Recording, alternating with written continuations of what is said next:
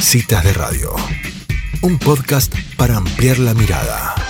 Bueno, ya estamos en nuestra cita gourmet con Sofía Torrayardona. Hoy este, vamos a hacer un maridaje de vino Malbec. ¿Cómo estás, Sofía? ¿Cómo estás, Pavo? ¿Cómo andan? ¿Bien? Bien, todo bien acá.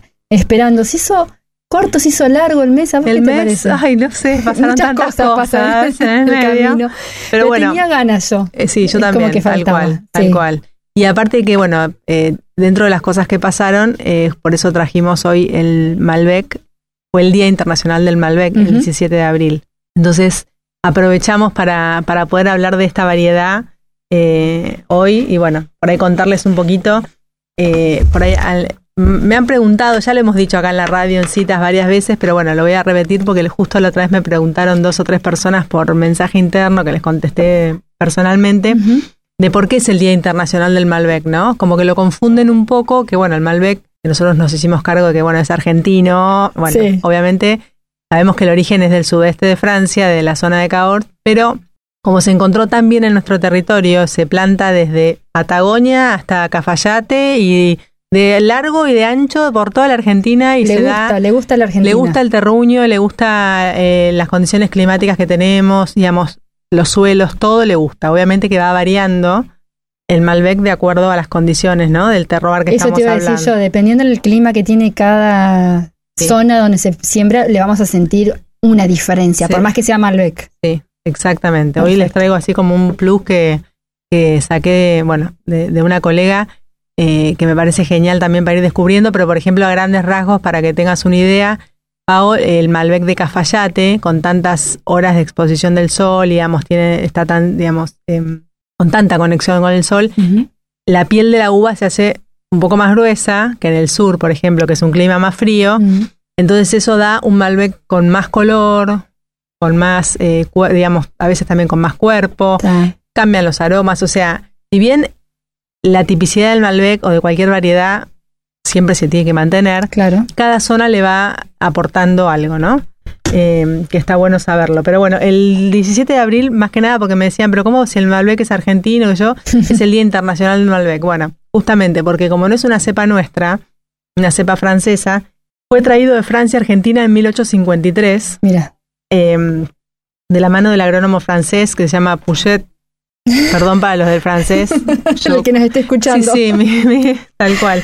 Pero bueno, que fue contratado por Domingo Faustino Sarmiento, que en aquel entonces no era mm, buscaba incorporar nuevas variedades a Argentina eh, cuando se creó la primera mm, escuela de agronomía, la quinta agronómica. Por eso ese queda ese día el 17 de, de abril y se festeja, digamos, acá en la Argentina, lógicamente, pero es el Día Internacional del Malbec. maravilloso. Se hacen un montón de... Y bueno, es, es una buena oportunidad para descorchar ese día. Difer- de diferentes terroirs para decir, ah, mira la cual. diferencia que dice Sofi, tiene razón. Tal Está cual. bueno, un sí. poco eh, eh, una excusa. Como decimos, siempre hay motivos para brindar. Mm. Bueno, el día de, del Malbec fue, fue uno.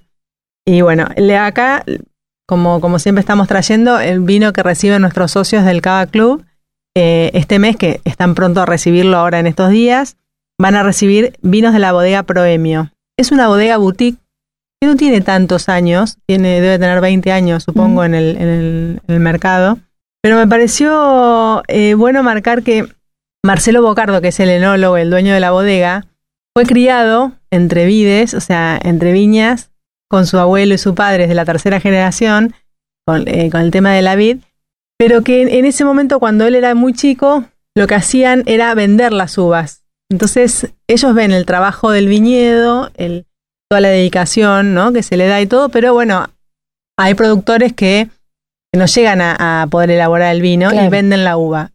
Él, durante toda su infancia, fue viendo todo el cuidado de la uva y estaba al lado de su, de su padre, de su abuelo, viendo todo, pero en ese momento se vendía la uva y lo fabricaba obviamente al vino otra bodega Para con su bodega- uva. Eso te decir, la bodega que necesitara Exacto. iba a los pequeños productores, entre ellos estaba esta Exacto. familia. Ellos, eso se sigue haciendo, lógicamente. ¿no? Hay un montón de productores, hay un montón de viñedos que venden la uva y no producen. Bueno, entonces él ahora tiene su propia bodega y hace unos vinos de, de alta calidad muy rico, que busca un poco, eh, no tanto el roble, el aporte de la barrica, si bien pasan por barrica, todo no es que se busca tanto eso, sino como están haciendo la mayoría de los enólogos hoy, es buscar que se transmita el terroir, que se, que se transmita todo lo que la tierra en ese lugar tiene para darle. Bien. ¿no? Sí, sí. Em, y deben sacar menos cantidad, por supuesto, por, por el, el tamaño de esta bodega. Claro. el rendimiento. El rendimiento, me imagino. Será Claro, hacen menos chico, bodegas, menos, calidad. menos botellas, exacto.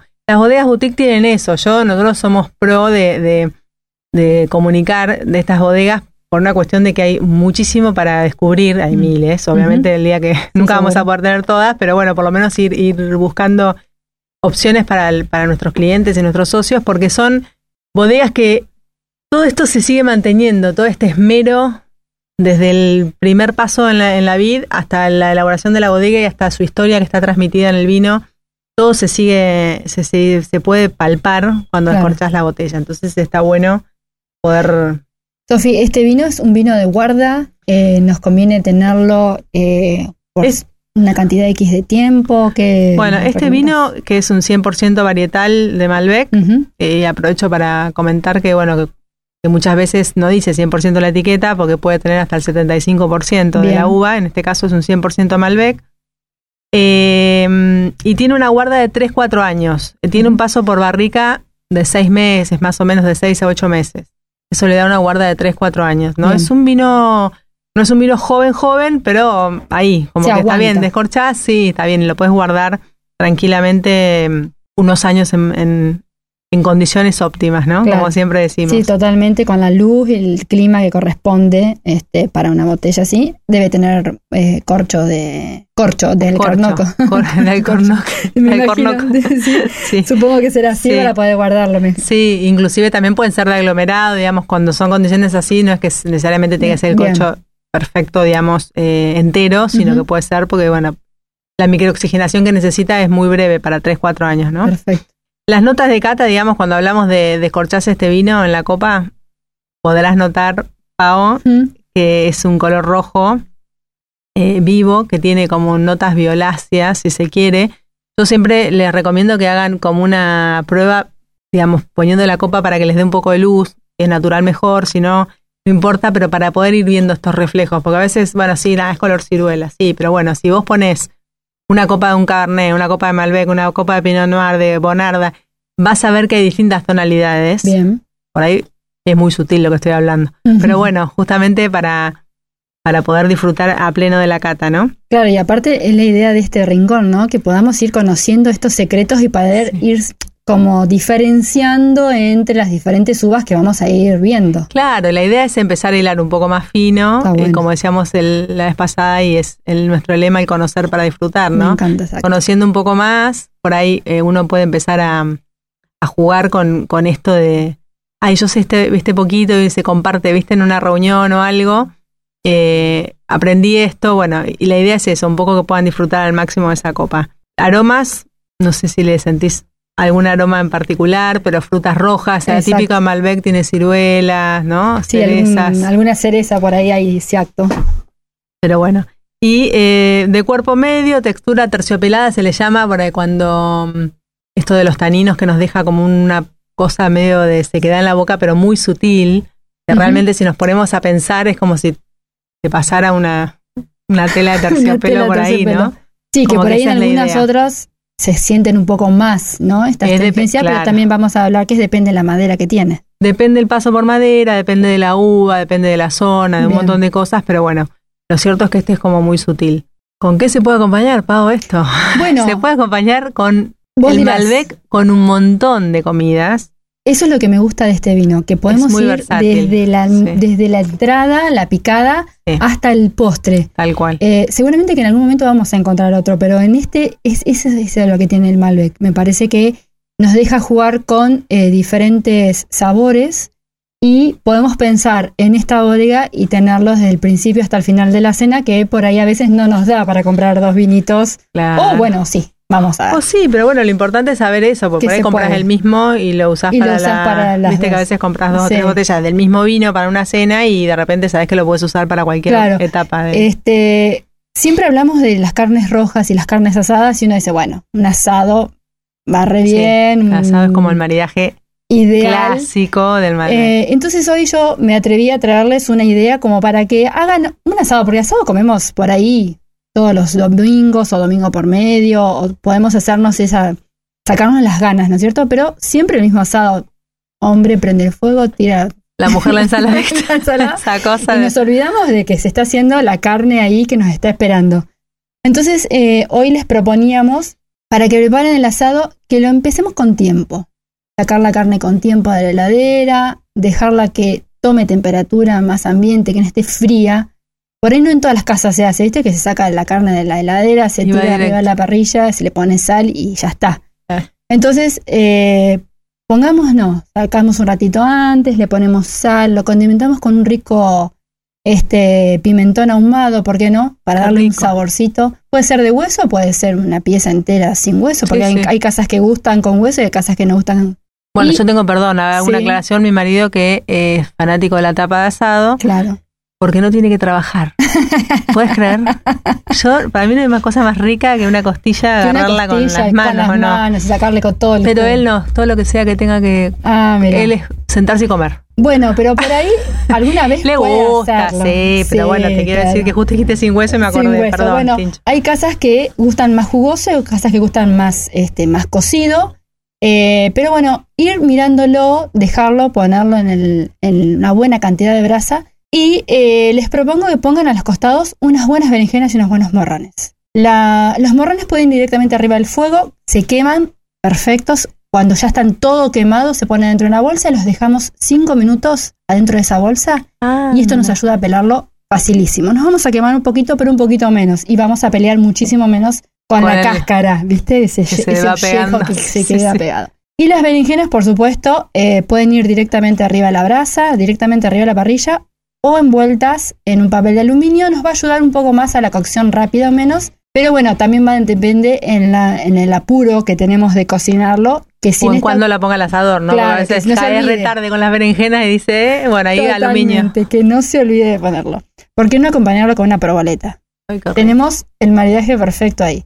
Y les propongo que al final, cuando ya estemos por sacar, que decimos, bueno, el asador nos dice 10 minutos antes, ya estamos, vieron, chicas, armen la ensalada o pongan la mesa o terminen de juntar a los chicos. Bueno, en ese momento tener preparado unas ramas de oliva, de olivo, si tenemos en algún lugar un vecino que tenga un olivo, cortarle unas ramitas de olivo, unas hojas de laurel y por qué no una, una ramita de romero. Todo esto lo atamos y si lo tiramos ahí a la brasa abajo del fuego, Ay, qué rico. que salga ese, ese humito que le aporte a esta carne un sabor diferente. No necesitamos hacerlo todos los días, pero para cambiar ese asado tradicional que hacemos, bueno. este, le aportamos un poquito más. Si tenemos una asadera o una campana, algo que nos pueda ayudar a mantenerlo un ratito, no les digo mucho, con 10 minutos, y a medida que uno va entrando en esta práctica de ponerle algo a ese humo, a ese fuego, decimos, bueno, la próxima vez le pongo 5 minutos más o 5 minutos menos, y se van a dar cuenta que la carne toma ese sabor.